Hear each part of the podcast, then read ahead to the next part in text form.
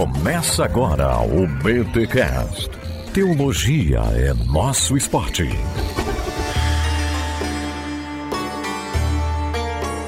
Muito bem, muito bem, muito bem. Começa agora mais um BTcast de número 505. Eu sou Robson de Rio Negrinho, Santa Catarina, mantenedor Bibotal, que teologia também é o meu esporte. Eu sou Rodrigo Bibo e 70 ou 72? Hoje eu quero saber se foram 70 ou se foram 72 ou se não foi nenhum desses números. Tô curioso agora. E aí, pessoal, aqui é o Paulo On e vamos falar de quando Deus falou em grego. é na língua dos homens, né, Paulo? Deus falou na língua dos homens e falou em grego também. É como não é moechando o meu livro, é em grego mesmo. Em grego. É, é, a gente vai falar um pouco sobre algo que é mais do que uma paráfrase, é uma metáfora, vai ser legal. Caraca, e, quem, e, e esse é o Brian Kibuka. Exatamente, o, Brian já, exatamente. o Brian já mandou a letra aqui no começo. Gente, estamos aqui com esses dois feras para falarmos sobre a Septuaginta. Calma, se você já pensou, ah, não, mais um daqueles termos, aqueles assuntos técnicos do Bibotalk, não, fica aqui nesse podcast, porque você, você vai perceber que tem muito a ver com a Bíblia que você segura na mão e como entender um pouquinho sobre a Septuaginta, a origem dela, as influências do NT são importantes para sua compreensão aí do texto bíblico ou não. Vamos descobrir isso junto hoje aqui. Mas antes, os recados paroquiais.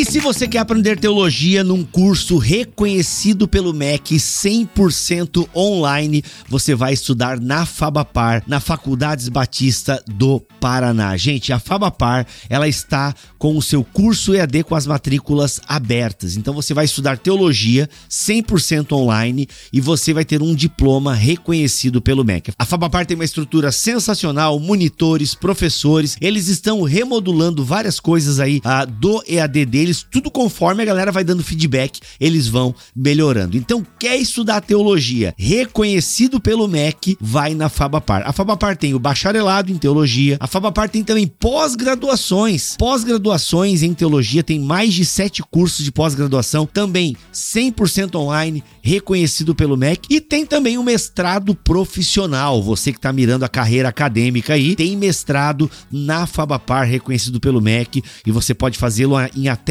um ano, ok? Você pode fazer em até um ano. Para mais informações, o site da Fabapar está aqui na descrição deste episódio. Já sabe, teologia reconhecida pelo MEC é com a Fabapar.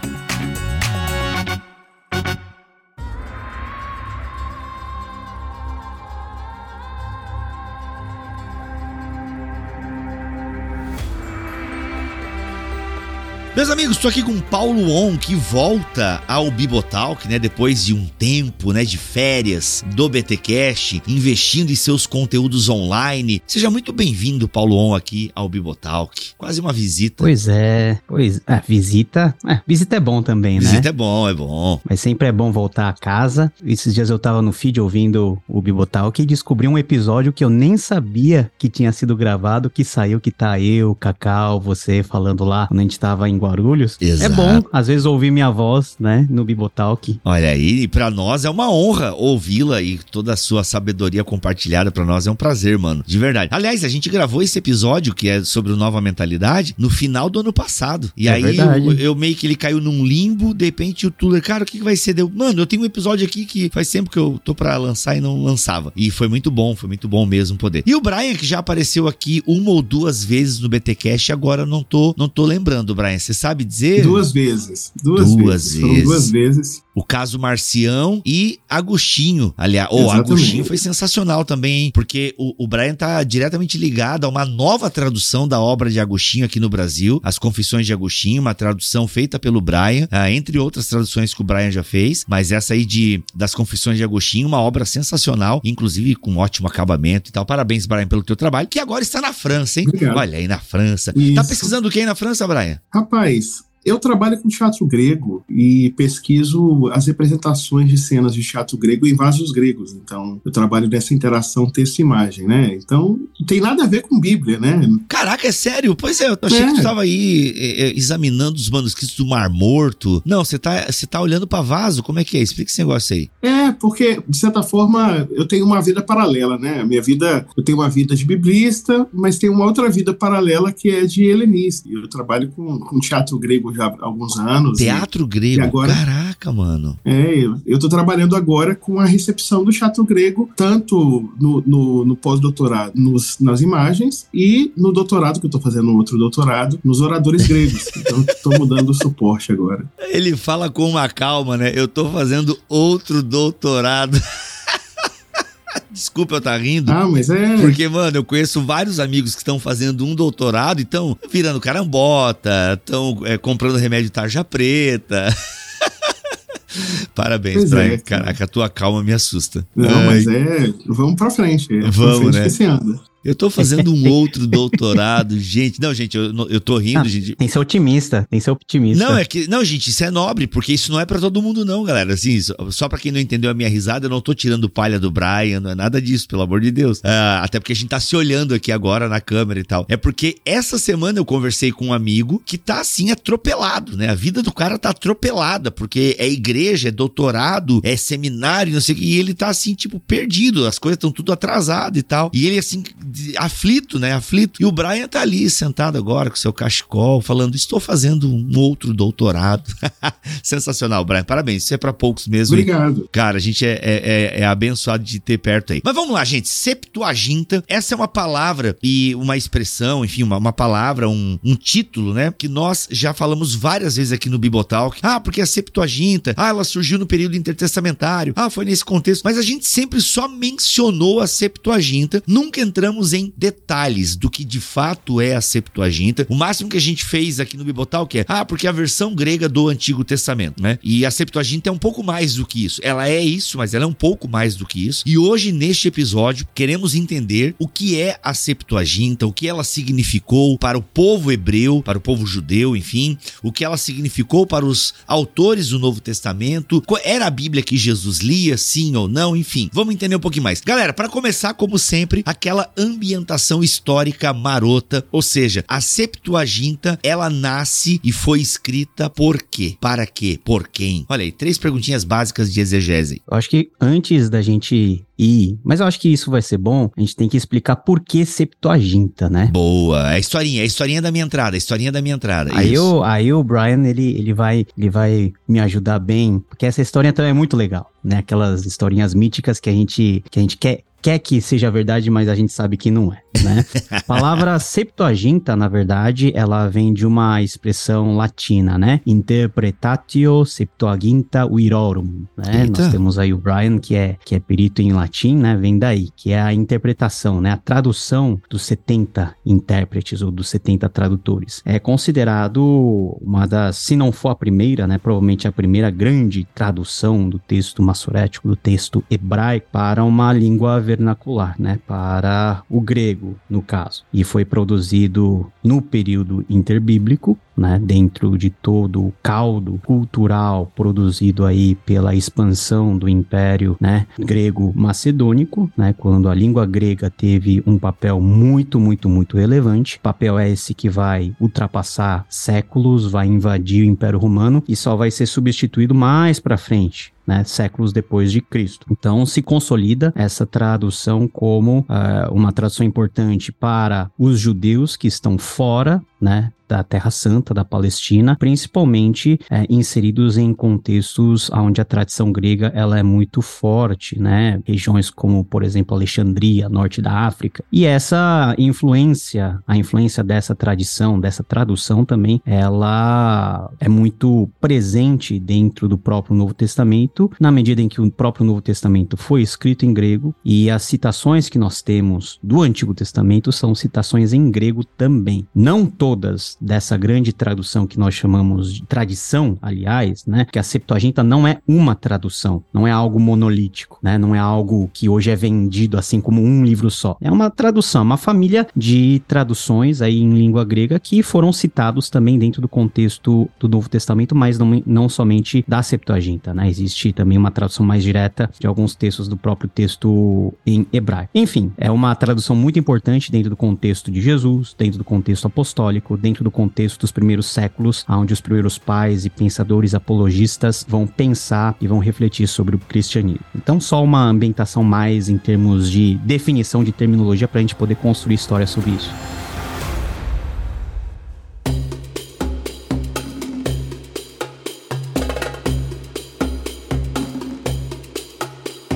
Brian, a partir dessa fala do Paulo aí, já tem várias coisinhas que dá pra gente pensar aí, né? Sim, é importante primeiro pensar que os judeus eles não aparecem no Egito do nada, eles não, não estão lá por acidente nós temos, especialmente a partir do século VI, um período de migrações contínuas dos judeus, não apenas para o Egito, mas também para é, as regiões circunvizinhas à própria Palestina. E, e, é importante a gente pensar que, que essas migrações que acontecem, ora de forma compulsória, como por exemplo a migração para a Babilônia, mas também as migrações em busca de melhores condições de vida, elas acabam tendo o Egito como lugar privilegiado, porque o Egito é, não é apenas próximo à região em que os judeus estavam inseridos, mas também existe no Egito uma certa abertura para esse trânsito cultural. Né? É, é, é, comum, nós temos pelo menos dois mil anos de, de, de trânsito entre a região onde está instalado o povo de, de Israel, e o Egito. Trânsito que, que pode ser atestado documentalmente, arqueologicamente. É possível encontrar a presença de, de, semitas no Egito e essa presença dos semitas ela demonstra uma, uma abertura é, do Egito pela própria característica é, étnica e de gestão das, das, dos encontros interétnicos no Egito. Particularmente no século VI, V e IV, nós temos uma reconfiguração do panorama da terra, não só de Jerusalém, de Judá, da província de, de Erud, que é a província persa, mas também da, da própria Yeah. Condição de produção, das condições de vida. Isso proporcionou que houvesse um deslocamento em cada crise para o Egito. Nós vamos encontrar pelo menos três deslocamentos graves, importantes. Um no exílio da Babilônia, que a gente pode perceber no livro de Jeremias, outro no período persa, porque o período persa é um período de, de dificuldade com a taxação persa, o que faz parte da população migrar, mesmo que, que eles possam viver na Palestina, eles migram para o Egito, e depois o período grego, particularmente por causa do, do processo de helenização da Palestina, com a presença de Alexandre o Grande, depois com o governo dos Diádocos, que são sucessores de Alexandre o Grande, tanto os Ptolomeus quanto os Seleucidas, há uma migração, há conflitos e com conflitos migração para o Egito. Então você imagina coisas que, que pouca gente sabe. Você imagina você ter um templo judaico com sacrifício numa cidade chamada Leontópolis. Um sacrifício, um sacerdote chamado Abi, é, Onias, covas que são os restos que nos ajudam a entender como essas pessoas pensavam, que você tem uma menção para o mês em egípcio, em língua egípcia, uma menção para os deuses gregos e também os nomes deles são nomes judaicos. Eita! Indicando, portanto, esse encontro cultural. Essa presença, especialmente no Delta do Nilo, muito significativa de judeus, é, exige que essas pessoas recebam os textos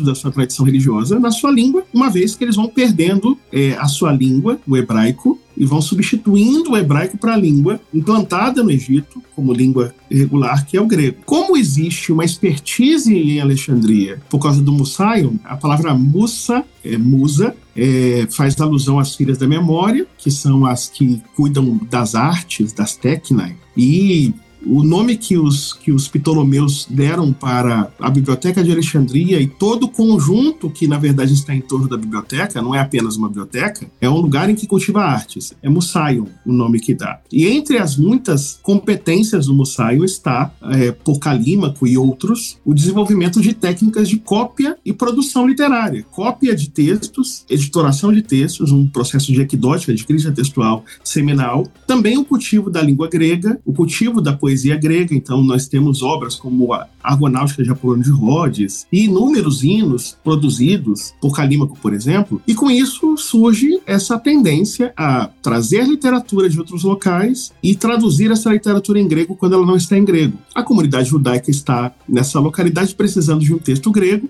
um texto grego das suas escrituras que eles não conseguem entender mais com tanta facilidade na língua hebraica. E lá tem a expertise dos, dos indivíduos que desenvolveram métodos métodos de tradução, o que acaba acontecendo? A chamada remetáfrasis des hebdomec conta. Ou seja, é o nome que lá na carta de Aristeias... Peraí, pessoal, peraí, pessoal. É, o, o, o microfone do Brian não travou, tá? Ele falou uma palavra mesmo. O que que tu acabou de falar? Parecia que tu tava até clipando o teu... O que que tu acabou de falar, Brian? É o nome em grego que, na carta de Aristeias, é o nome que se dá na carta de Aristeias para a Septuaginta. A tradução que foi citada antes pelo, pelo meu irmão, que falou muito bem sobre o texto latino, é uma tradução de uma frase que está presente na carta de Aristeias, que dá nome ao que eles fizeram. O nome é a metáforas, a interpretação, é mais do que interpretação, a gente pode, pode até discutir qual é o sentido de metáforas aqui, é dos, dos 70, porque tem lá um relato é, mítico, lendário,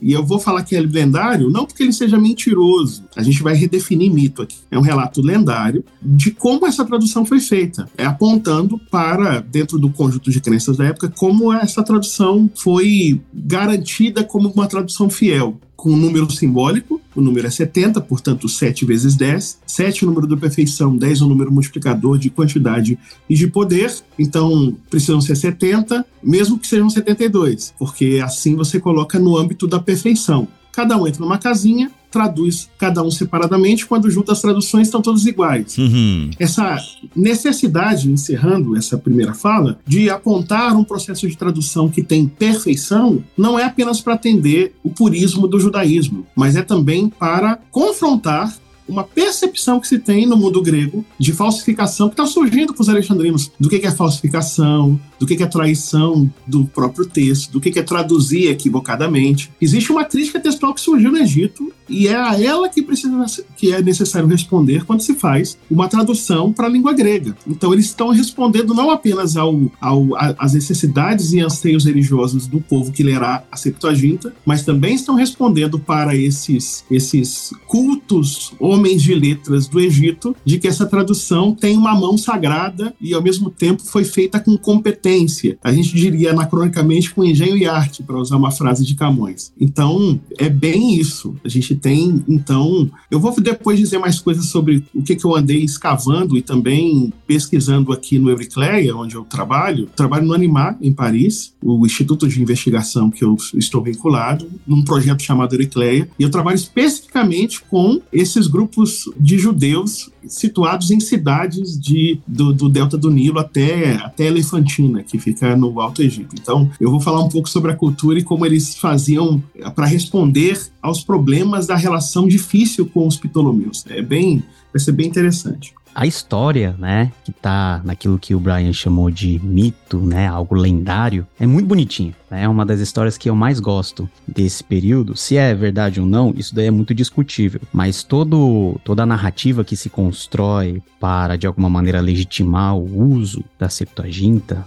né, por essas comunidades que estão traduzindo para si numa língua que lhes é comum para entender a Torá eh, e os demais escritos hebraicos, essa lenda é inicialmente ah, registrada na carta de Aristeias, ou Aristeu, né? A 200 ou 80 antes de Cristo. E dentro desse documento, né, que é originalmente chamado Aristeu Afilócrato, aí a gente tem a tal historinha da Septuaginta que diz que o rei Ptolomeu II, o Filadelfo, que é o rei do Egito na época, interessado em complementar sua coleção de grandes obras, né? Ele se interessa pelas tais escrituras judaicas ah, para ter uma tradução dela na sua biblioteca em Alexandria. E ele envia né, para uma missão à Palestina, o seu bibliotecário, né, que é o Demétrio de Faleiro. E esse bibliotecário, ele enfim vai lá para Jerusalém, se encontra com o sumo sacerdote Eleazar e a troca de alguns compromissos, por exemplo, de algum tipo de troca financeira, a libertação de quase 120 mil judeus, eles topam enviar uma grande comissão de tradução para a Alexandria. E chegando em Alexandria, esse grupo de judeus, que é um grupo de 70, ou de acordo com a tradição, né, com uma variação da tradição, 72 notáveis, foi recebido com pompa, né? E foi cada um deles conduzido às suas celas, né? A cela no sentido de quarto ou escritório para que eles pudessem fazer esse trabalho de tradução. Qual que foi o resu resultado? Depois de 70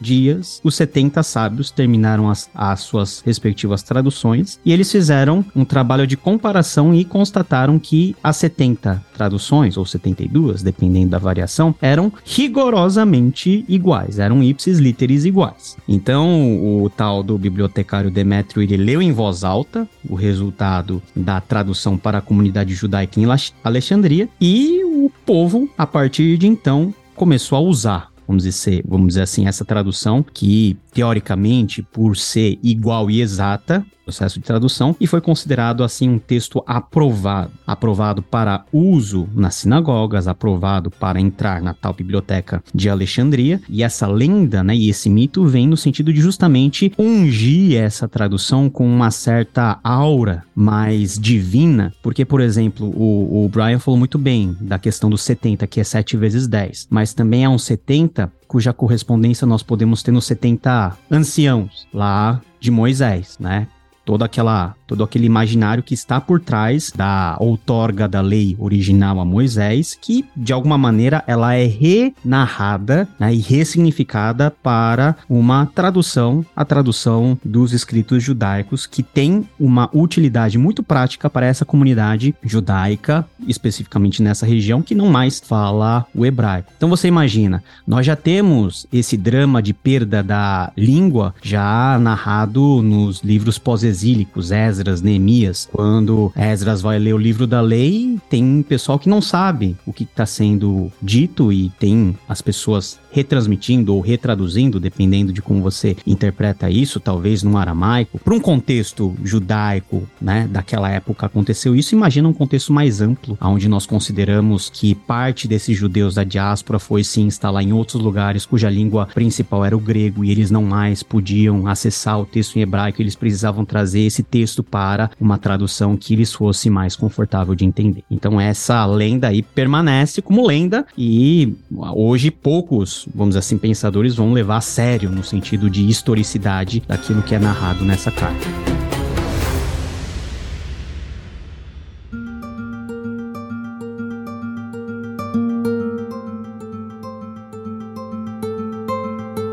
Gente, vamos lá então. Vamos tentar agora separar um pouquinho a lenda do que provavelmente seja uh, o que aconteceu. Ainda que a lenda tenha um papel importante, né, para fixação, mas na lenda a gente entende, né? O Brian comentou alguma coisa ali que o rei Ptolomeu, ele encomenda a tradução por conta dos judeus, do seu território e tal, para fazer um agrado, apaziguar aquela coisa toda e tal. Mas percebe-se que é um projeto um pouco mais lento esse negócio. Como é que se deu assim? Para além da lenda, para além, né? Depois o Brian até falou que a gente ia ressignificar o que é mito, enfim, mas para além da lenda, como é que se deu esse. Por que, que a gente vai ter uma Septuaginta? Quanto tempo a gente consegue mais ou menos ter uma ideia de quanto tempo ela pode ter sido formada? Não foi, não foi algo rápido, né? Tipo assim, encomendei e saiu no ano seguinte, enfim. A gente consegue traçar um pouquinho mais a questão da, da historicidade, da formação da Septuaginta, porque a gente já viu a necessidade. É um povo que está longe do seu idioma, que já não lê mais no hebraico, como o próprio Paulo já disse no, na carta, na carta, tudo agora é que eu amo mais mais o Novo Testamento. Mas já em Neemias a gente tem, né, a leitura da lei, acho que Neemias capítulo 10, se não me falha a memória, tem a leitura lá e enquanto o Esdras vai lendo, já vai tendo uma galera que vai traduzindo e tal, e né, enfim. E a Septuaginta, então, ela, a Septuaginta, ela atende uma necessidade de um povo que está distante da sua terra e distante da sua língua. A gente consegue traçar mais ou menos o surgimento no sentido de da produção, da, da confecção, quanto tempo, a gente tem acesso a essas informações? É, vamos, vamos falar um pouco, então, então, para começar a responder isso, primeiro é colocar, dimensionar de forma um pouco mais adequada o que, que a gente está falando que é lenda ou mito. Para quem está ouvindo, pode parecer que é incredulidade ou que a gente não acredita. Esse é um equívoco. Vamos lá. A oposição entre mito e razão, entre mito e verdade, essa oposição que se tenta, especialmente no iluminismo, se ganha muito, muita força, mas também tem um pouco disso no período ainda clássico da Grécia Antiga. Ela, na verdade, revela uma falsa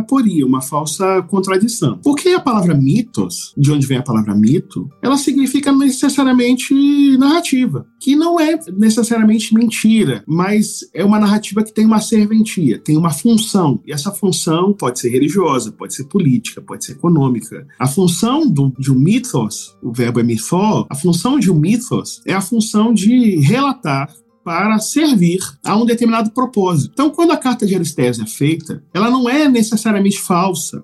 É, a gente não tem que pegar essa carta e dizer ela tem coisas fantásticas, se é fantástico é falso e se é falso tem que ser jogado no lixo. Não, na verdade ela revela, na, no seu jeito de narrar, que é um jeito apropriado para a época em que ela foi escrita, ela revela alguns princípios fundamentais para que se compreenda que um texto é um texto que de fato é aceito por judeus e que atende à demanda de um texto que é uma boa tradução no contexto grego. Quais são os elementos presentes? Primeiro, o primeiro elemento presente é a ideia de que as escrituras são dos judeus, os judeus é que entenderiam as escrituras. O que se tenta dizer nessa história é que se não forem pessoas versadas no hebraico e que conheçam profundamente a tradição da Tanakh, da Torá de Nevim Ketuvim, isso depois a gente vai falar um pouco mais, essa pessoa não conseguirá fazer uma tradução adequada. Esse é o primeiro ponto. Que está por detrás dessa ideia de ir a Jerusalém, procurar sacerdote, procurar uma comissão de tradução e essa comissão fazer o trabalho, é essa demanda do conhecimento da língua por saber a necessidade de conhecer bem hebraico. A segunda coisa que está presente é a ideia de que existe, da parte de quem demanda no contexto alexandrino, traduções, ou de quem ordena fazer traduções, existe uma necessidade de qualidade nessas traduções. Ora, quando a história narra que Ptolomeu, Filadelfo, comissionaria uma determinada tradução, é a forma de dizer da importância que há do controle estatal da produção acadêmica, intelectual do Egito ptolomaico. É disso que está se falando. Então, é um reconhecimento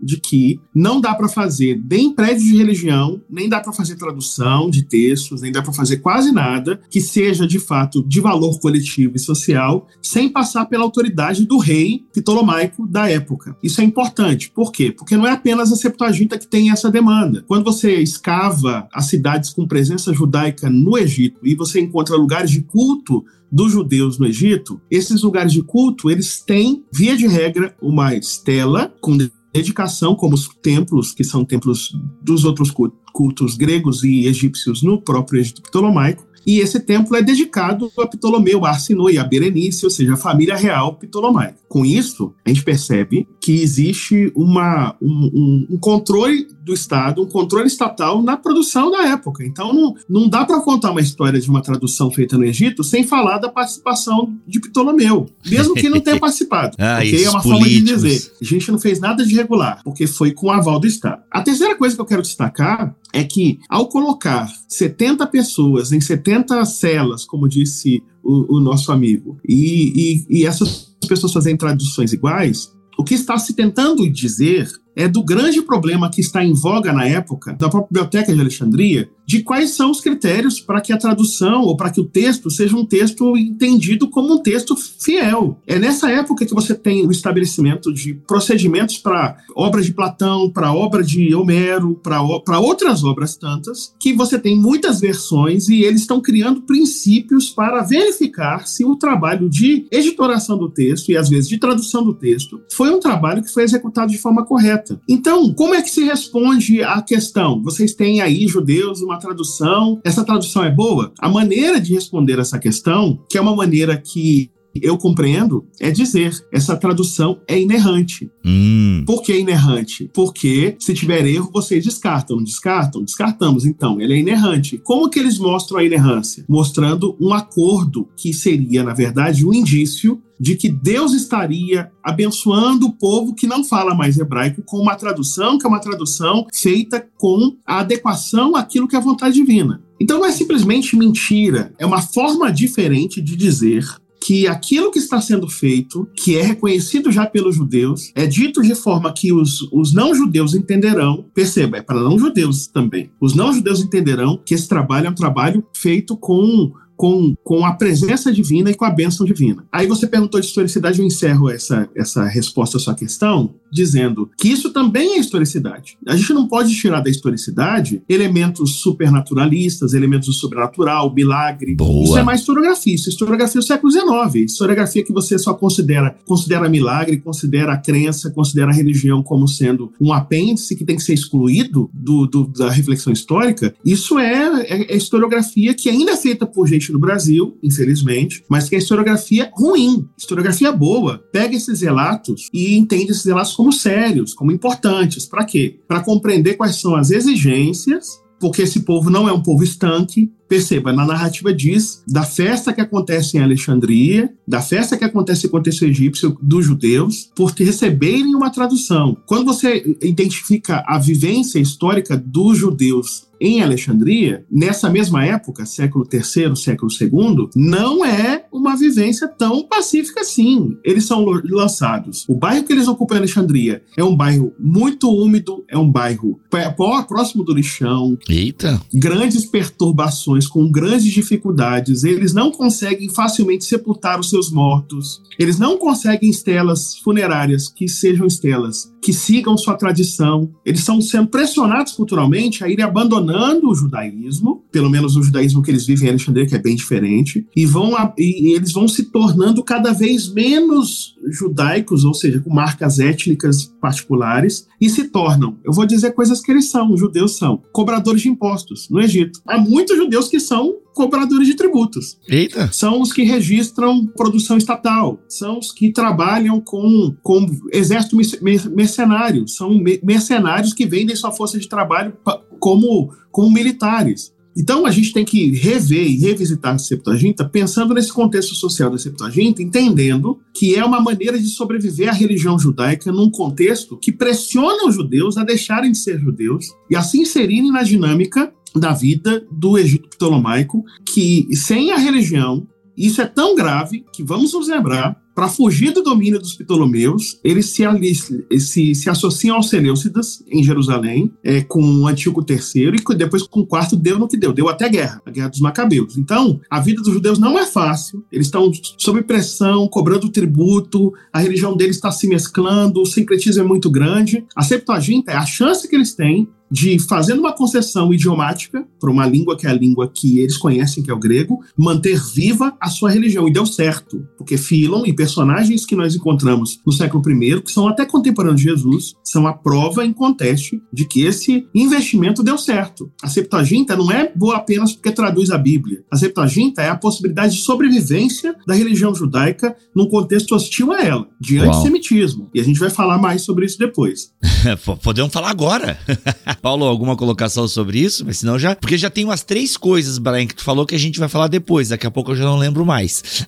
tu falou alguma coisa com Talmud, tu falou agora da. Ih, já esqueci já. Ai, ai, ai. Ó, o 40 tá batendo na porta aqui. Só para reforçar a questão do que o Brian falou sobre mito, sobre lenda e a importância disso tudo para um uma compreensão histórica daquele momento, é que a posterioridade, né, os autores posteriores ou até contemporâneos, eles vão levar muito a sério essa lenda, no sentido de ter o entendimento de tudo que essa lenda significa, num tipo de legitimação do texto, num, num tipo de importância que esse texto tem de como que ele foi de forma fidedigna produzido para a, termos à disposição uma literatura que pode de alguma maneira reger as relações religiosas dentro dessas comunidades fora da Palestina, né? Por exemplo, Filo de Alexandria, né? Joséfo, até o Agostinho, né? Ele vai se referir a certas tradições no sentido de não desacreditar o a lenda de Aristeias é uma falácia ou alguma ou é mentira, mas no sentido de reforçar a ideia de que, ó, esse, essa tradição, a Septuaginta, é algo importante dentro da construção, dentro da transmissão do texto sagrado, foi algo fundamental para a grande ponte do Antigo Testamento e a sua assimilação dentro do próprio Novo Testamento, e para nós também continua sendo de suma importância, porque sem compreensão da Septuaginta, em muitos casos nós não temos nem sequer a compreensão exata daquilo que nós temos no texto hebraico, por causa do próprio texto hebraico e esse texto ser muito distante de nós, e como que esse texto hebraico ele foi digerido dentro do cristianismo e dentro dos séculos posteriores, já dentro do nosso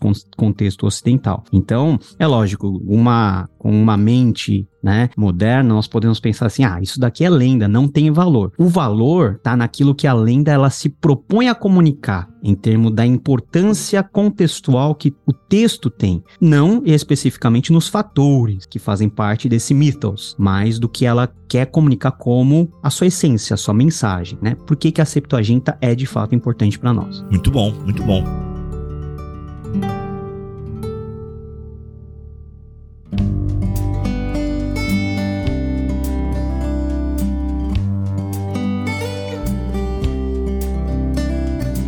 Gente, a data vocês estão citando aí Ptolomeu, mas para quem não lembra em que período Ptolomeu reinou ali para esse povo ali naquela região, a gente tá falando de quantos séculos antes de Cristo? Dois, três, quatro? A gente consegue identificar? A gente consegue identificar sim. Vamos lá. Vamos então trabalhar um pouco a cronologia. A gente tem que entender que o período persa que é a gente pensa no período persa, pensa século IV. O período persa é encerrado com Alexandre o Grande. Então, na segunda metade do século IV, especialmente nos últimos 25 anos do século IV, você tem a presença grega em um processo acelerado de helenização na, na Palestina e não apenas na Palestina. Você vai ter a multiplicação de cidades chamadas Alexandria, indicando, portanto, postos de presença grega e de não apenas presença grega, mas de uma estrutura administrativa, cultural de natureza grega, e quando eu falo grego é grego, greco-macedônia, porque Alexandre Grande é macedônio, e os macedônios não são necessariamente gregos, eles têm elementos, falam grego, mas têm elementos culturais um pouco diferentes. E o que acontece com a morte de Alexandre Grande é que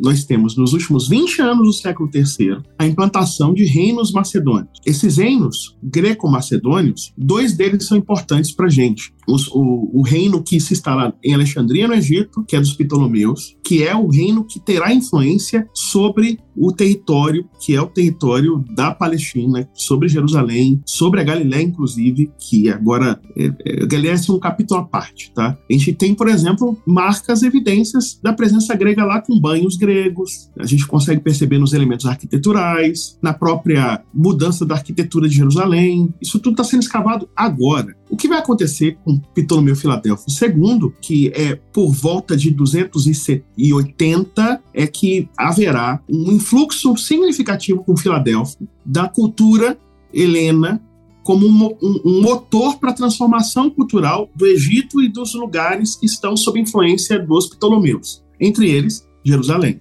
Isso vai implantar em Jerusalém uma, um processo de helenização que vai sofrer resistência. Essa resistência moverá Jerusalém a mudar, por exemplo, os sumos sacerdotes para sumos sacerdotes mais mais próximos dos gregos, o que gera em famílias sacerdotais mais conservadoras uma ruptura. Um exemplo disso, Onias, um sacerdote que vai sair de Jerusalém, que vai se instalar no Egito e que vai começar um templo, um sacrifício judaico lá no Egito, com uma comunidade formada por Onias em Leontópolis, uma cidade próxima do delta do Nilo, com restos arqueológicos escavados, em que a gente consegue perceber esse caldo cultural. Assim a gente consegue perceber uma pressão da cultura, com uma resistência de grupos tradicionais, vinculados especialmente a grupos de profetas de margem, a pessoas com estipe sacerdotal isso acaba terá culminando numa mudança lá na Palestina, especialmente em Jerusalém, e, e, no território que era Yehud, na época persa, e que agora é território sob domínio grego. Há uma guerra entre Seleucidas e Ptolomeus. Seleucidas estão instalados no Oriente, na Mesopotâmia, há uma guerra entre ambos, e os judeus ficam do lado de Antíoco III e recebem uma série de benefícios por causa disso. Isenção de tributos, eles podem voltar para sua terra, são dados animais para fazerem catombes em homenagem a no Templo de Jerusalém, eles ficam todos felizes à presença dos, do, dos Seleucidas no território, o domínio Seleucida no território. Porém, os judeus que tinham migrado para o Egito continuam lá e ainda têm contato num triângulo formado entre Jerusalém, o delta do Nilo, que é Alexandria, e o extremo sul do Egito, que é Elefantina, onde tem uma colônia judaica significativa e outro templo judaico onde tem sacrifício. Caraca, então, ó, saiba bem, não é só em Jerusalém que faz sacrifício. Eita. Faz sacrifício em Leontópolis, faz sacrifício em Elefantina. Inclusive, o templo de Elefantina se corresponde com Jerusalém. Manda cartinha, recebe resposta da cartinha, fala como está o culto, pede notícia de como está a família em Jerusalém. E a gente tem acesso às cartas de Elefantina, Caraca. os papiros de Elefantina. O que acontece é que, mesmo com esse contato em triângulo entre os judeus, existe uma dificuldade muito grande de manter judeus coesos. Então, tem três estratégias básicas para manter judeus coesos. Primeira, faz uma tradução da Bíblia em grego, que é uma tradução que é feita paulatinamente. Então, na extensão do século II, na extensão do século I, a Septuaginta foi sendo traduzida. Ela não foi traduzida de uma vez. Uhum. Talvez a Torá tenha sido traduzida antes, de forma um pouco mais, mais efusiva, de um trabalho um pouco mais, mais próprio mesmo de quem deseja estabelecer aquela, aquele núcleo duro da lei de Israel. Porém, e é importante dizer, não é apenas o Septuaginta. Segundo elemento de resistência, as casas de culto, que a gente vai chamar de sinagogas, mas não tinha o nome de sinagoga nessa época as casas de culto que eles fizeram para os judeus poderem se reunir. E terceiro, as ações de resistência. Por exemplo, quando eles colocam na descrição da casa de culto que e fala de Arsinoe e Ptolomeu, eles falam de, de é, que estão é, dedicando essa casa de culto a, a Ptolomeu e a Sinoi, que é a sua esposa, e também a sua irmã. Aí você vai falar assim: como assim esposa e também a sua irmã? Porque os Ptolomeus costumavam casar, fazer casamentos endógenos, eles casavam com sua própria família. Eita. E aí, uma forma deles dizerem de forma irônica que eles eram deva devassos, era uma, isso fazia sentido para os judeus, era uma crítica, mas que era uma crítica interna, como uma piada interna. Eles eram obrigados a dedicar, então eles dedicavam fazendo críticas veladas a Ptolomeu. Inclusive, daí a importância de ler a Septuaginta no contexto, porque quando você vê, por exemplo, a história de Jezabel, em 2018 eu apresentei um trabalho na Universidade de Paris, um Panteão Sorbonne, falando sobre Jezabel, e eu mostrei como a Septuaginta, quando traduz a história de Jezabel, traduz a história de Jezabel de forma a tecer críticas indiretas às mulheres da família dos Ptolomeus. Então, aquilo que é. Olha aí, olha aí. Toda tradução é uma tradição. Não, eles fizeram a tradução de forma tal que você conseguia identificar em Jezabel e na forma como se traduz eunuco, prostituição, é, que ela era má e as coisas, o vocabulário que a Septuaginta escolhe é o vocabulário específico que você encontra nas inscrições que mostram as críticas feitas contra as mulheres que são rainhas ptolomaicas. Olha aí. Logo, a Septuaginta é um texto de resistência. É um texto que tenta mostrar para os judeus por que, que eles têm que resistir a esse massacre cultural feito pelos egípcios ptolomaicos, pelos pelos regentes ptolomaicos contra a comunidade judaica, que está sendo jogada para viver no esgoto, está sendo jogada para viver do lado do cemitério, no lixão da cidade, no lugar que alaga, que são, são contratados para serviços que são serviços que eles vão ser odiados pelo povo, que são, de certa forma, é, controlados pelo Estado e são interpelados pelo Estado para serem controlados. Então, a Septuaginta é um grito de liberdade. Há um outro texto, e encerro aqui essa minha outra participação, que se chama é uma, uma novela que fala de José e a Senet. É uma novela que foi escrita lá no Egito Ptolomaico, que conta a história de José junto com sua esposa, na corte egípcia, como uma forma de estender a história que está lá no livro de, de Gênesis, mas que tenta mostrar, tenta identificar o êxodo. É uma, é uma crítica indireta. Ele não pega o êxodo, mas pega a história de José. E tenta mostrar na história de, de José com sua esposa, que eles dão nome, ela, ela tem nome ali, tenta mostrar como ele vai, de certa forma, ter uma relação com o poder egípcio, que é uma relação digna de nota. É como um manual de como eles podem ser malandros para fugir da tentativa tentativa egípcia de controlar os judeus e de impedir eles viverem sua religião. É uma novela, irmão. É uma novela que eles escreveram. Essa novela existe, não está na Bíblia, obviamente, é um texto, é um texto desses que não estão na Bíblia, mas que é maravilhoso de ler, porque você consegue encontrar as críticas ao Ptolomeu, as críticas aos egípcios, mostra que os egípcios são burros, que sem José eles não tinham sobrevivido, que eles precisam dos judeus, porque os judeus têm a bênção de Deus sobre eles. Olha aí. Você nota? Então é mais. Isso da Septuaginta é estudar sobrevivência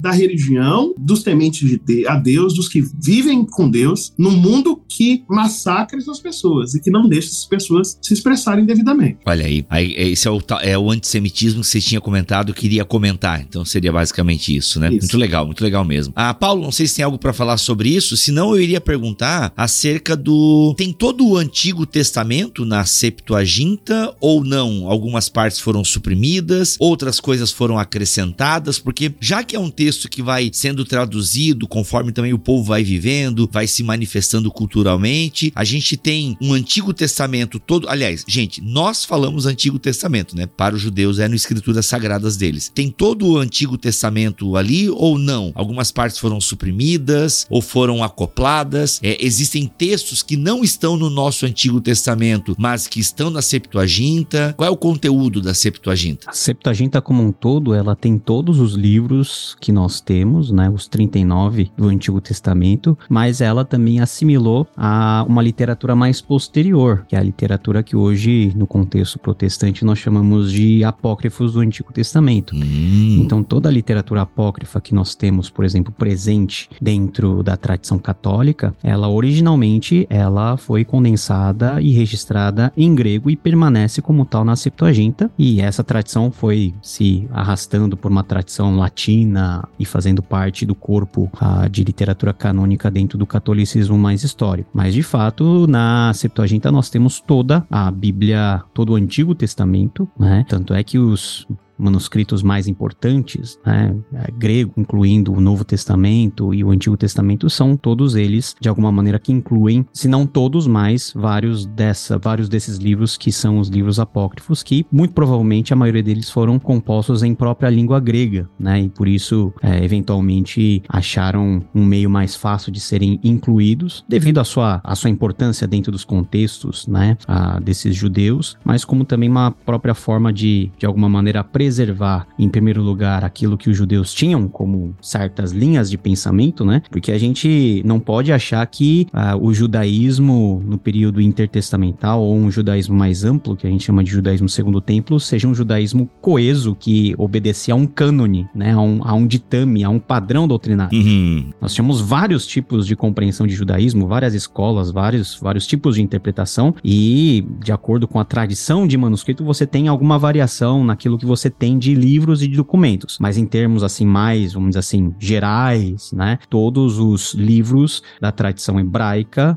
né, estão presentes dentro da tradição e das traduções posteriores da língua grega. Olha, eu vou dar um exemplo de como a Septuaginta foi um projeto que continuou sendo executado, porque deu certo. As comunidades agora tinham texto para ler, tinham uma base, um esteio na sua própria língua que eles falavam, o grego. Então, as histórias, que eram histórias que apontavam para a resistência, continuaram a ser incluídas na Septuaginta. Você encontra na Septuaginta, é, é importante dizer de que Septuaginta a gente está falando. Os uhum. manuscritos que nós temos na Septuaginta são do século IV. Logo, os manuscritos são manuscritos já de um período posterior e a gente consegue perceber nesses manuscritos a coleção que no século IV, está nas mãos dos judeus. Eles têm, por exemplo, Macabeus. Macabeus é um livro que, que não, não diz respeito nem ao Egito Ptolomaico, diz respeito a uma guerra de guerrilha contra Antíoco IV Epifanes e os Seleucidas. É, há um outro texto até posterior a esse período, chamado Oração de Jonatas. Também está na Septuaginta. Ele está na Septuaginta. Orações a Jonatas. Oração de Jonatas. Ah, tá, de Jonatas. Que é, um, que é o único texto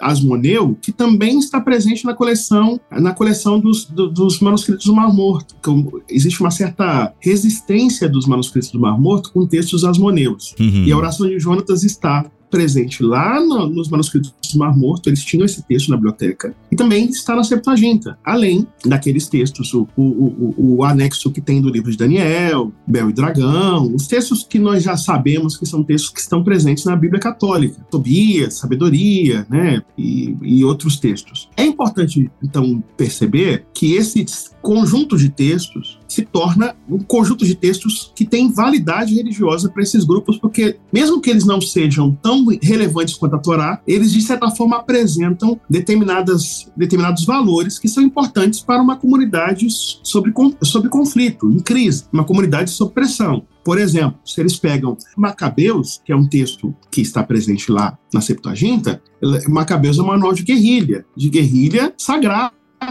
a partir do zelo do povo. Essa palavra zelo não é aleatória, essa palavra está presente lá no texto. Isso, isso ajuda as comunidades que estão em ambiente estrangeiro e que são discriminadas a entenderem que elas têm que se unir em torno da sua fé com a ajuda de Deus para conseguirem sobreviver como comunidades religiosas e sagradas. A última coisa que eu acho que é importante destacar na Septuaginta é que o texto que nós temos da Septuaginta, se nós fazemos o exercício inverso de traduzir a Septuaginta do, do, do grego para o hebraico para tentar entender que hebraico está Septuaginta, nós vamos encontrar textos muito próximos do texto que nós temos hoje dos manuscritos hebraicos. O, o, o Paulo sabe, eu também sei, e Bíblia também sabe, que o que a gente utiliza como texto fundamental para o ponto de partida para o texto hebraico é o Códice de Leningrado, e esse códice de Leningrado, ele se enriquece muito quando a gente compara ele, por exemplo, com os manuscritos de Qumran. Mas também podemos observar que Gênesis ou Levítico, lá da Septuaginta, anda bem de perto, tanto com o texto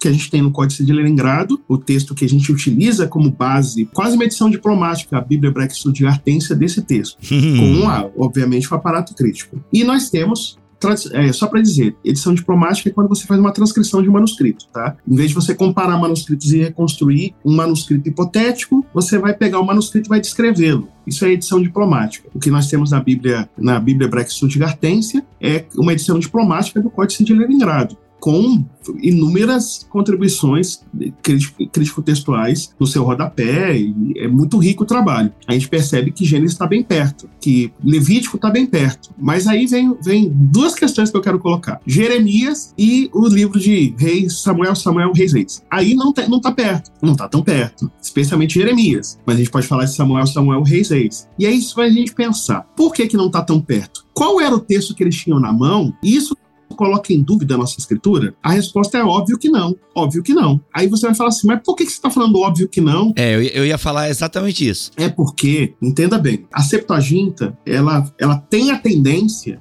de recorrer em textos específicos a tradições expandidas, com o propósito de fornecer armas, ferramentas para o povo resistir em contexto estrangeiro. Jeremias é Jerusalém destruída, sitiada, com a população em parte dizimada, em parte sem esperança, em parte confusa, por causa da presença estrangeira. Então você vai perceber que nesse texto em particular, a Septuaginta, ela é mais criativa. E por que que Reis, Reis, Samuel, Samuel? Por uma razão muito simples. Eu fiz questão de traduzir esses textos do hebraico para o português e depois traduzir a Septuaginta para o português. E comparei os dois. Meu Deus. Fiz esse trabalho. Eu tava um domingo à tarde, ah, pensei, vou traduzir a minha Septuaginta aqui, vou, vou fazer um, um, exercício aqui. é maravilhoso, é maravilhoso. Eu descobri que eles reforçam, eles reforçam no texto os aspectos da infidelidade de Israel como uma forma de tentar tornar mais aguda a crítica contra o Israel infiel como uma forma de tentar, de tentar pressionar os israelitas que se encontram, os judeus que se encontram num contexto que é multicultural, o Egito Ptolomaico, pressioná-los a manterem a fé em Deus e a fidelidade a Yahvé. Então, até aquilo que é diferente, ou que se expande, tem uma lógica interna. E precisa ser compreendida não como falsificação ou desvio, precisa ser entendido como uma ferramenta importante e poderosa na mão daquele povo, e tanto deu certo que o Paulo falou de Filon, e Filon é um exemplo de uma comunidade. Ele é o líder de uma comunidade judaica organizada no século I, que se apresenta para o Império Romano, para o imperador romano, que demanda suas, faz suas exigências, que pede respeito, que escreve bastante, que conhece filosofia. Não existiria Filon de Alexandria se não existisse Septuaginta e o exercício dessa expansão. Então não é que, que essa expansão seja uma corrupção, ela é necessária à sobrevivência. É como a gente, que quando as pessoas não conseguem mais entender a mensagem do evangelho, a gente faz uma Bíblia parafraseada. Para quê? Para ajudar pessoas num mundo confuso a entenderem a mensagem do evangelho. É isso que as pessoas mais maduras farão? Não, mas isso ajuda, por exemplo, uma Bíblia na linguagem de hoje, uma Bíblia viva, ajuda a levar a mensagem para pessoas que estão inseridas no mundo que não conseguem mais entender e ouvir a voz de Deus que soa no evangelho. E aí a Olha gente aí. ajuda, auxilia pontualmente. Isso é uma ação pastoral e essa ação pastoral é legítima e é válida. Muito bem, todo mundo abraçando o Eugene Peterson agora. Muito obrigado pela mensagem. Sensacional.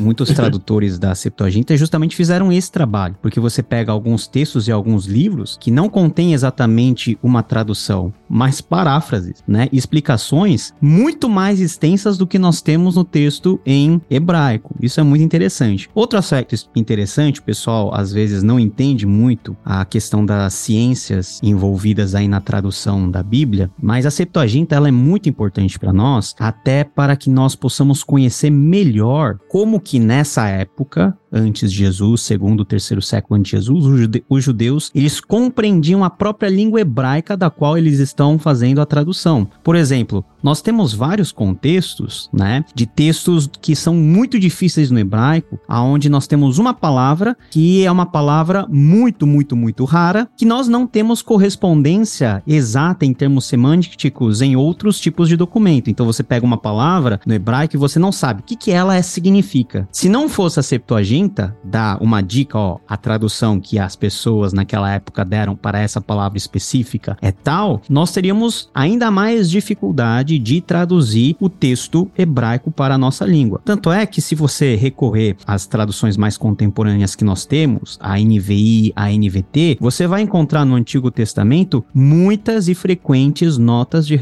rodapé que diz o seguinte: na Septuaginta diz o seguinte. E também a própria tradução em português, em muitos textos levam em conta não aquilo que está propriamente de forma tão explícita presente no texto massorético, que é o texto em hebraico, mas também considerando a Septuaginta, porque em muitos casos faltam palavras que dão um sentido mais completo na tradição e, na, e no texto hebraico, que na Septuaginta você tem uma ideia mais completa. Por exemplo, na oração de Jonas, tem palavras lá que se você traduz literalmente, você não entende muito bem o que está acontecendo e a Septuaginta ela te dá um, vai, ele, ele te, te, dá um auxílio, né, aquela paráfrase, ah, o que, que as pessoas naquela época entendiam. Então é uma forma de nós também, utilizando-se da Septuaginta, entendermos melhor como que os judeus, perto ou durante a época de Jesus e dos apóstolos, compreendiam as Sagradas Escrituras e como eles liam e interpretavam. E isso acabou entrando para o contexto da própria redação do Novo Testamento, de maneira que os autores bíblicos, eles fazem citação em grego. Há uma discussão de qual versão eles estão utilizando ou de qual tradição, mas na maioria daquilo que a gente pode fazer um estudo comparativo é da grande família que nós podemos chamar de Septuaginta. E é interessante que muitos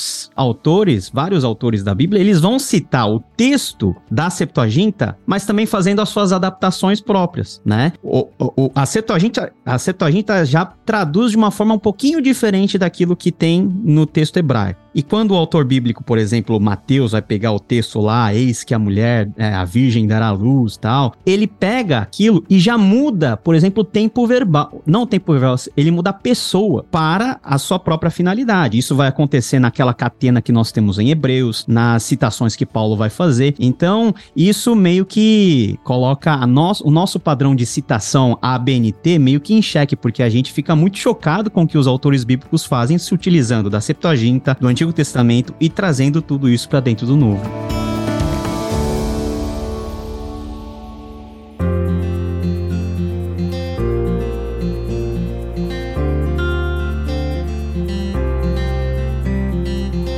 E olha só, é por isso que João vai colocar lá em Apocalipse, vamos parar de mexer aí. Vamos parar porque já vai dar ruim.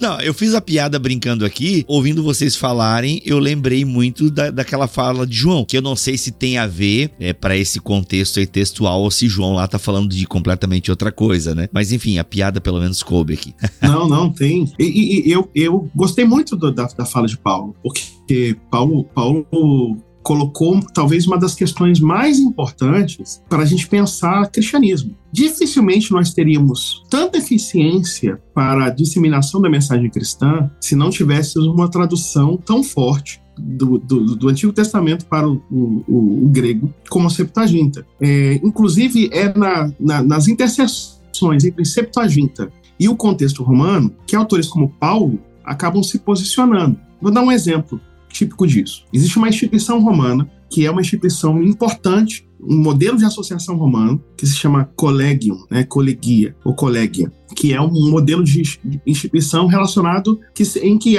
que se promove a relação entre patrono e cliente. Não é muito, especialmente na época de Tibério, na época de Cláudio, não, não se dá muito espaço para associações, para livre associação, para livre liberdade de reunião no Império Romano, especialmente no contexto urbano. Porém, no, no âmbito do collegium, era é possível você se reunir em nome de uma divindade, patrono, com seus clientes, era uma forma dele se promover politicamente. A tradução dessa palavra para o grego é eclesia. A palavra collegium para o grego é eclesia. Eita. Essa palavra é a palavra que a carral, a palavra carral, que é esse ajuntamento, mas não é apenas ajuntamento, como sabem os hebraístas, obviamente, mas a palavra que traduz carral no Antigo Testamento, frequentemente também é eclesia. O que, que Paulo faz? Paulo, quando escreve para a igreja, nas cartas, ele fala para a igreja de Deus que está em Corinto. Ele está usando uma palavra que evoca para grupos judaicos, um termo que evoca a reunião dos que são a comunidade sagrada, a comunidade em torno de Yahvé. Portanto,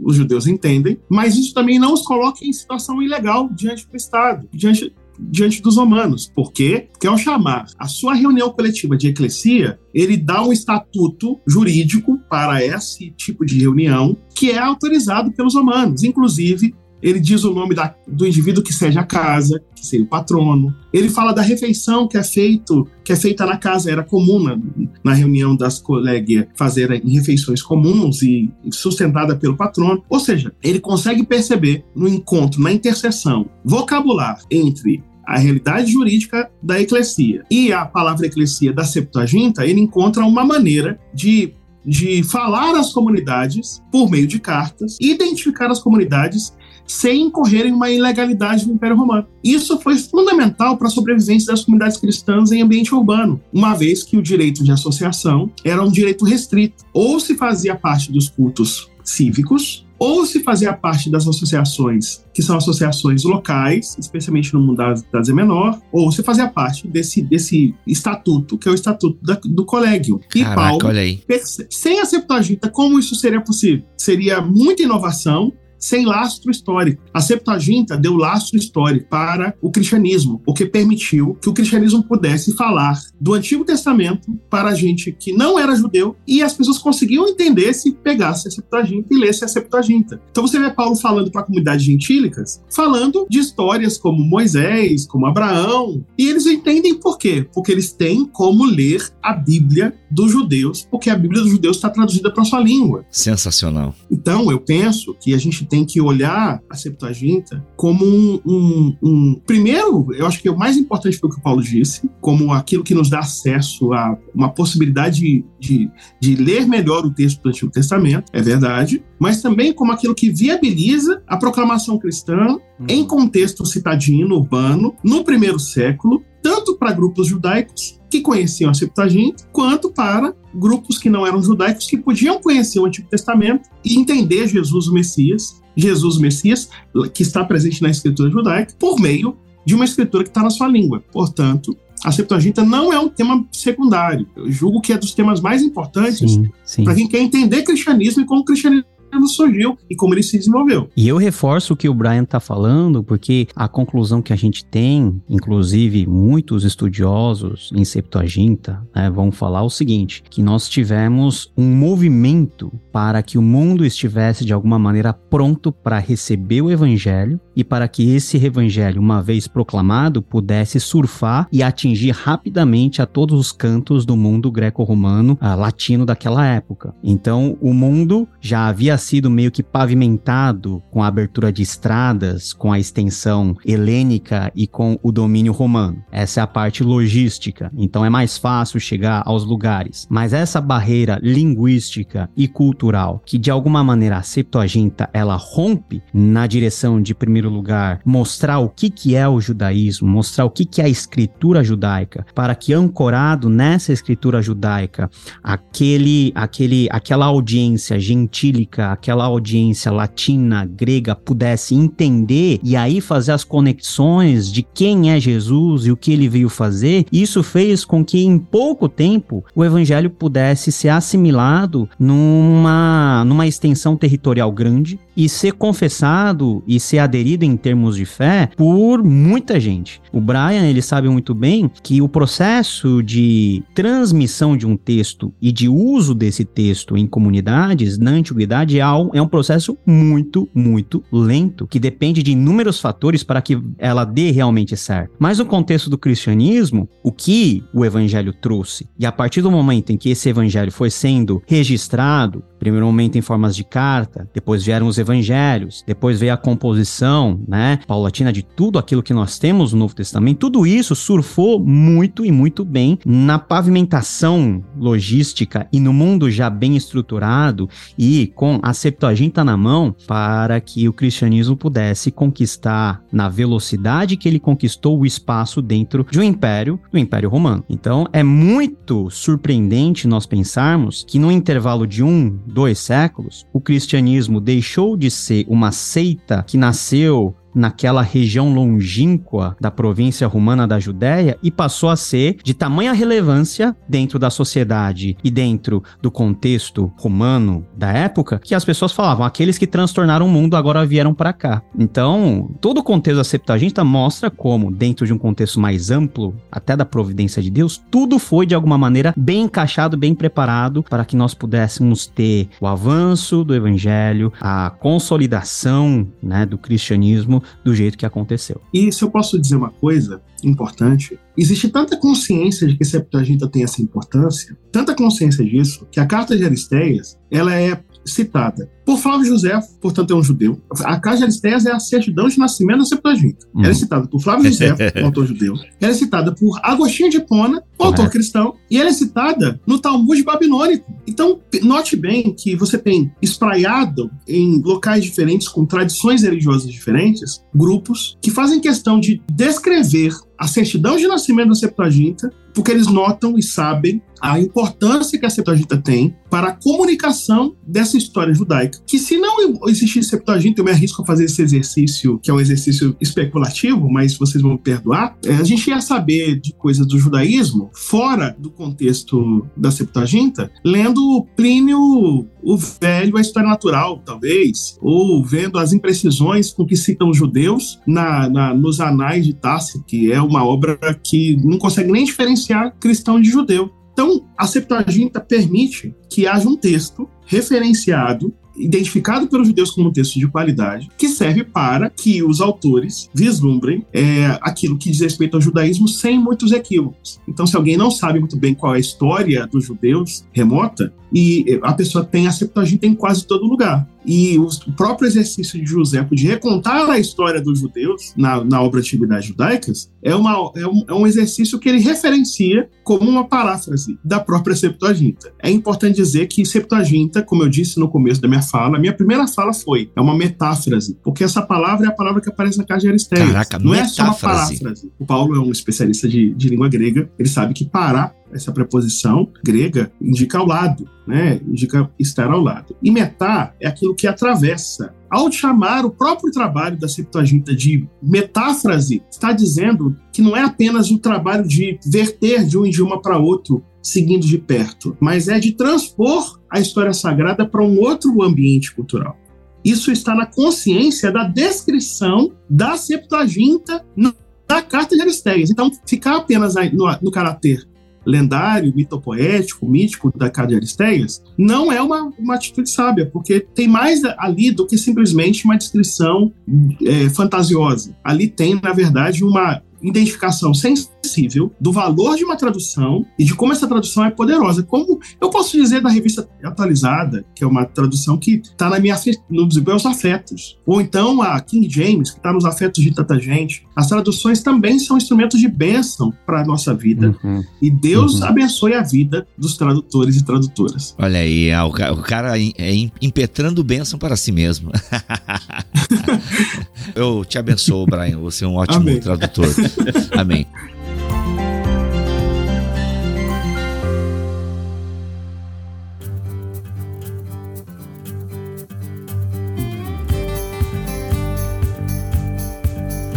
Gente, para caminhar pro final desse episódio, que olha, sensacional, pérolas, pérolas e pérolas. Mas vamos lá, eu ouvi vocês falarem em septuagintas, parece, né? E é um processo. Isso me leva então àquela ideia de que, bem, hoje quando eu vou ali na loja comprar, eu compro uma septuaginta. Eu tenho lá, acho que é uma capinha azul, né? Então a gente compra é. uma septuaginta, assim como a gente compra a Stuttgartensia ou a gente compra a Nestlé Island. Aliás, eu doei a minha Nestlé Island e a minha septuaginta para uma faculdade aqui de Joinville. Depois eu descobri que era bem caro caro. Enfim, eu sou um cara generoso. Sou um cara generoso. É, você pecou. eu pequei, eu peguei. Podia ter vendido por um preço bem legal no Mercado Livre. Mas olha só, o que acontece, gente? Bem, a Septuaginta, então hoje nós vamos ali numa loja e compramos uma Septuaginta. Mas vocês, são, vocês falaram aqui de um processo de escrita que conforme também textos iam chegando, iam sendo traduzidos. Algo que não foi assim construído da noite para o dia, mas foi sendo construído ao ponto de gerar esse lastro histórico para o Novo Testamento. Então a gente não sabe datas aqui, mas a a gente sabe que demorou, foi um processo longo, certo? Uhum. E hoje a gente tem uma Septuaginta ali. Existe um processo de edição da Septuaginta? Hoje em dia a gente tem que fazer crítica textual da Septuaginta? Como é que é?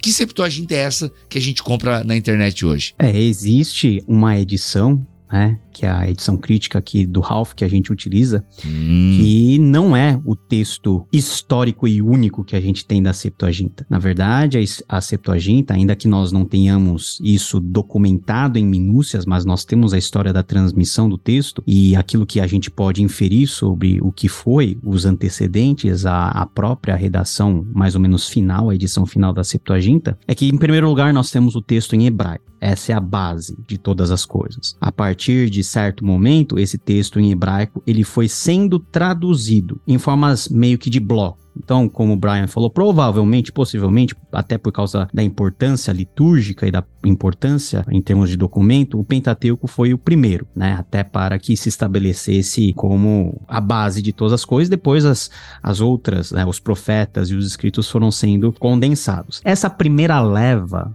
né, dessas prim desses primeiros esforços de tradução é o que nós chamamos de as versões antigas, né, as versões antigas do grego, que de alguma maneira foram e sofreram processos de aproximação, processos de edição, processos de própria revisão. Por exemplo, nós temos certas correções de vícios linguísticos que nós temos em versões antigas, relacionados até ao próprio, à própria estrutura do texto em hebraico. Por exemplo, no texto em hebraico nós temos um uso extensivo da conjunção e, do VAV conjuntivo. E alguma coisa, e alguma coisa, e alguma coisa, e alguma coisa. Mas no grego, a estrutura de ligação das orações, de ligação das palavras, não é simplesmente usando um e, né? Nós temos a variação do kai, que é a conjunção mais normal, tem o ge também, que é uma conjunção que vai dando esse processo. Então nós temos um certo tipo de refino mais na linguagem dentro dessa, dessa, dessa construção dessa história. Isso nós chamamos de parátaxis, né? Ou para algo paratático né, esse desenvolvimento. E a partir do momento que nós temos o estabelecimento dessa grande família, né, que nós falamos e chamamos de Septuaginta, nós temos aí as várias formas da própria Septuaginta ela se desenvolver, né? Nós temos um texto luciano, né? Nós temos a Septuaginta dentro da tradição da Exapla, né, de Orígenes, ou nós temos as traduções que elas vêm de um contexto de manuscrito mais antigo, que é o grego antigo, mas que vai se desenvolver desenvolver nas traduções de Áquila, de Teodoro, de Símaco, enfim. Tudo isso para dizer que nós não podemos enxergar a Septuaginta como algo que uma pessoa fez ou que um grupo fez de forma definitiva em um curto prazo de tempo. Ainda que a lenda evoque essas coisas, num certo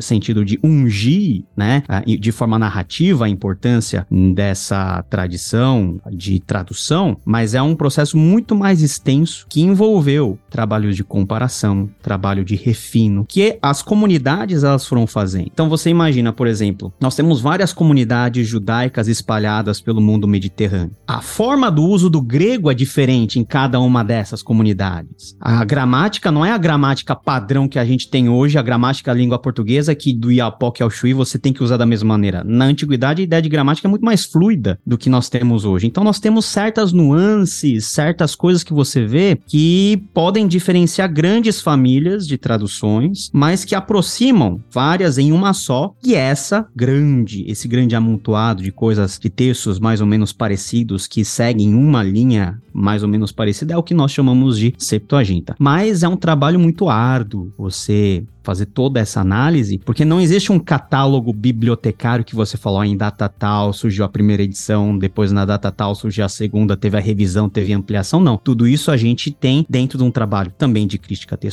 de comparação de fontes, de comparação de testemunho, etc, etc. Uau! E aí, Brian, o que acrescentar depois dessa? Isso aí tá excelente. O que eu acho que eu posso contribuir é que, como nós temos no processo de transmissão, a gente chama de crítica textual equidótica essa disciplina, né? Que é você tem manuscritos antigos de várias épocas e manuscritos com variantes, eles são diferentes. Então tem o exercício de pegar esses manuscritos, a partir de alguns critérios, comparar os manuscritos, estabelecer na comparação juízos críticos sobre as variantes e, e, apresentar. O Paulo falou perfeitamente sobre como surge, qual é o processo de desenvolvimento até surgirem esses manuscritos e de como isso, no final das contas, é editorado. O que talvez eu possa contribuir é dizendo, a partir desse meu lugar de, de quem trabalha com literatura clássica, literatura homérica, literatura literatura do, do, grego arcaico, é que você tem níveis diferentes de grego na Septuaginta. Não é o mesmo grego na Septuaginta todo, tá? Quando você tem textos historiográficos, como por exemplo Samuel, Reis, você tem uma certa influência daquilo que a gente encontra na, na tradição de Heródoto, de Tucídides, de Políbio, é, na maneira de, de usar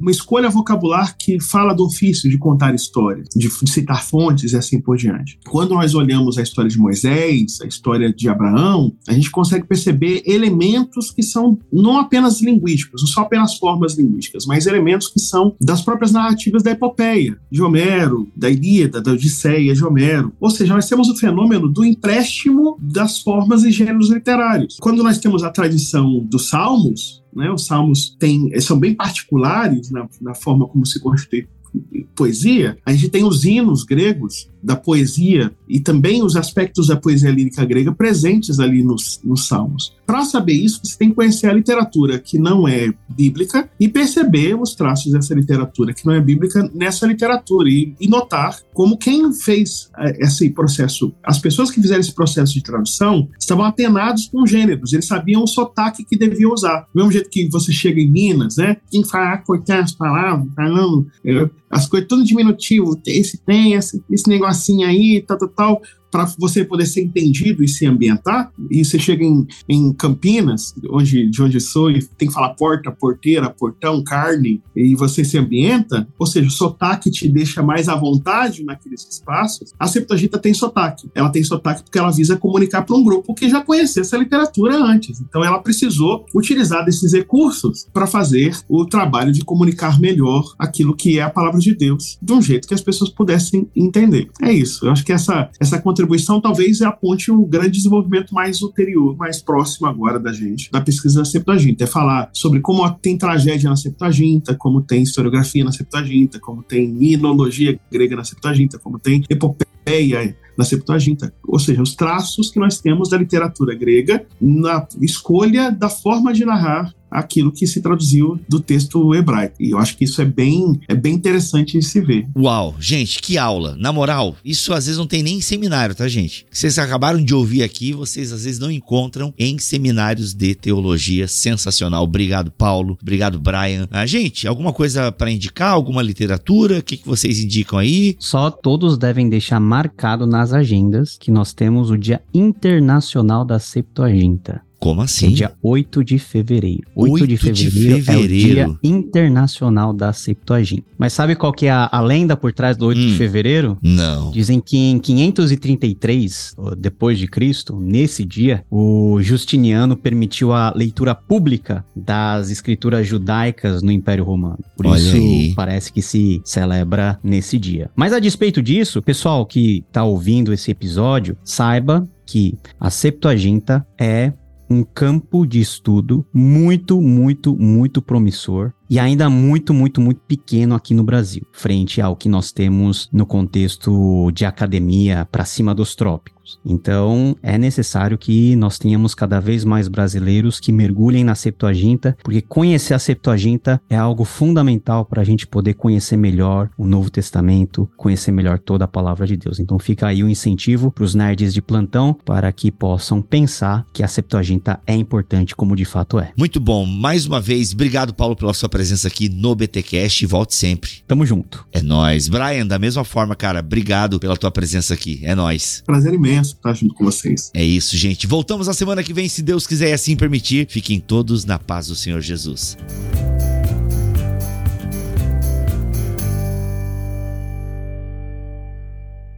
Este podcast foi editado por Bibotalk Produções.